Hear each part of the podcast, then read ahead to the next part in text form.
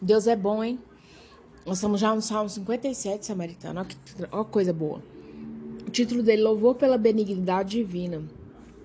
Esse, esse salmo, nós vamos dar uma puladinha lá em 1 Samuel 24, onde Davi corta a orla do, do manto de Saul. E quem que era Saul? Davi era genro de Saul.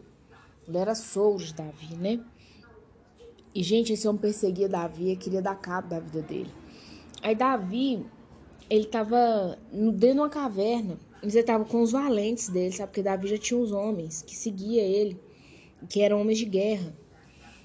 E aí, Saul encurralando Davi e tudo. E no versículo 3 até fala assim lá no 1 Samuel 24. E chegou a uns currais de ovelhas no caminho onde estava uma caverna e entrou nela. Saul a cobrir seus pés e Davi e os seus homens estavam lá é, aos, la aos lados da caverna. Então os homens de Davi disseram, os homens de Davi falaram assim, ó, oh, Davi, é bom, hein? Deus entregou na sua mão aí o seu inimigo, só gosta você, matar ele. E aí no versículo 6, e Davi vai e corta, né, a parte do manto de Saul, no versículo 4, e meu coração dele dói, que ele falou, gente, gente, eu sou um homem de Deus, o homem é um homem de Deus, eu não posso, tem unção sobre ele. No versículo 6. Ô, gente, vocês desculpem que em casa tem cachorro, tem menino, tem de tudo, sabe? Aí no versículo 6, Davi fala assim, gente, eu não posso fazer isso com Saul, não, sabe? Porque ele é um homem guardado por Deus, ele é ungido. Deixa Deus resolver esse negócio com ele. Eu não posso, eu de mim mesmo, eu de mim mesmo resolver, não. E aí, no versículo 19, porque quem há que, encontrando seu inimigo, o deixaria ir por bom caminho, o Senhor, pois, te pague com bem pelo que hoje me fizeste. Saúl tá falando isso com Davi, porque Davi vai, sai dessa caverna e fala com Saul. Fala assim, ô oh, Saul, poxa, cara, para de me perseguir, não adianta, Deus me ungiu, você também é ungido. E fala com ele que, ó, tá aqui, ó, né, a orla do seu manto na minha mão, eu podia ter te matado, moço, não fiz isso. E aí Saul fala aqui no versículo 19, ah, cara, você fez o bem, eu procurando te fazer o mal. Mas aí vamos voltar para o Salmo 57 agora. Né? Ó versículo 1, Samaritana. Salmo 57. Tem misericórdia de mim, ó Deus, tem misericórdia. Pois em ti a minha alma se refugia, à sombra das tuas asas me abrigo, até que passem as calamidades. Davi falou assim: ó, no Senhor eu vou ter que ficar aguardando tudo isso passar. Não adianta eu tentar. Tem horas, Samaritana, que não adianta você tentar brigar com o problema. Não adianta. Não adianta. Claro, gente, que se é uma situação assim de violência, de, olha, os extremos, mas eu tô falando do dia a dia, o arroz com feijão, não adianta você brigar. Você vai ter que se refugiar nas asas. Se eu for assim, até que eu, tudo isso aí passe, eu vou, até a calamidade passe, eu vou me refugiar em ti. As suas asas é o meu abrigo. Asa é o quê? Debaixo do, do sovaco mesmo do bichinho, né? Versículo 3: Ele dos céus me envia o seu auxílio e me livra. E, gente, Deus envia mesmo. Olha, pode crer, Samaritana, você não vai ficar desamparada. Em tudo que você estiver precisando. Porque talvez tem mulher que me ouça aqui tá precisando de dinheiro. Outras estão precisando, tá com um desejo sexual ávido. Ai, tô subindo pelas paredes, né? Vai fazer uma corrida, faz uma corrida, faz uma caminhada do seu bairro, deixa esse menino com alguém e fala assim, eu preciso caminhar, preciso caminhar, preciso caminhar. Essa energia precisa ser extravasada, precisa canalizar ela para um outro canal. Porque a questão sexual nada mais é do que uma energia. É igual você ir pra academia, você com aquela energia, você vai pra academia, nem energia você tem, mas você arranca de onde não tem pra você poder emagrecer, ficar melhor tudo. É a mesma coisa. Você precisa canalizar ela, porque senão ela vai ficar dentro de você latejando é, cobre de vergonhas que me ferem. Envie a sua misericórdia, a sua fidelidade. Misericórdia e fidelidade são coisas distintas e Deus envia.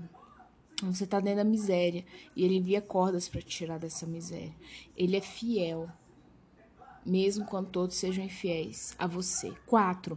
Acha-se minha alma entre os leões, ávidos de devorar os filhos dos homens. Lanças e flechas são os seus dentes, espada afiada na sua língua. A espada não tá na mão, é na língua. Conhece alguém assim? Tá ávido para devorar você e seus filhos? Ixi, é orar mesmo, né?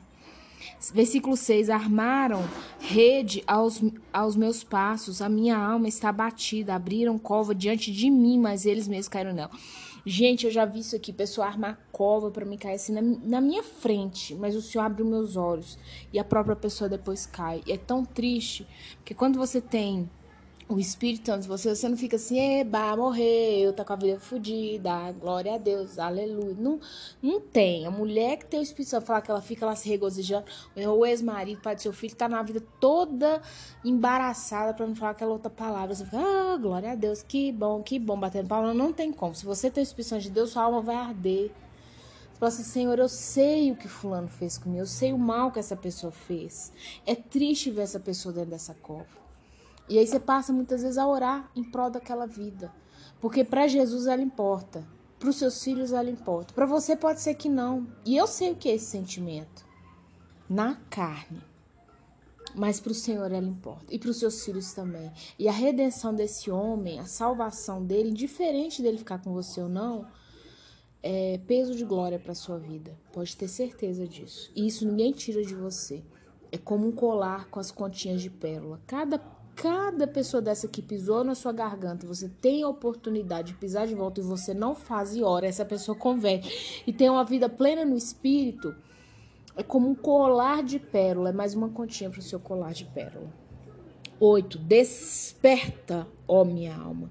Despertai líria e harpa.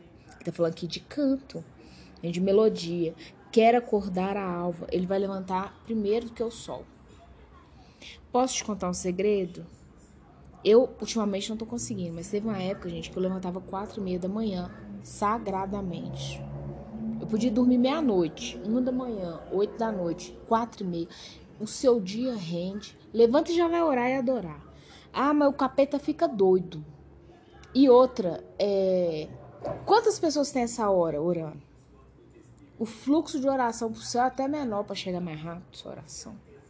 Não vai ter congestionamento. Quem tá me ouvindo é religioso, deve estar tá falando assim, ô oh, mulher, isso não é samaritana, essa é a samaritana antes de Jesus. Jesus não encontrou com ela ainda não. Mas é uma verdade, você há de convir. Versículo 11. Ser exaltado, ó Deus, acima dos céus e em toda a terra esplenda a tua glória. Esse é o meu desejo para você. Exalta o Senhor, exalta, sabe? Deixa a glória dele ser explanada sobre a sua vida, sobre a, sobre a sua casa, sobre tudo que você tem, que você é, que você vê a ser. Guarda essa palavra que eu te falei das pérolas.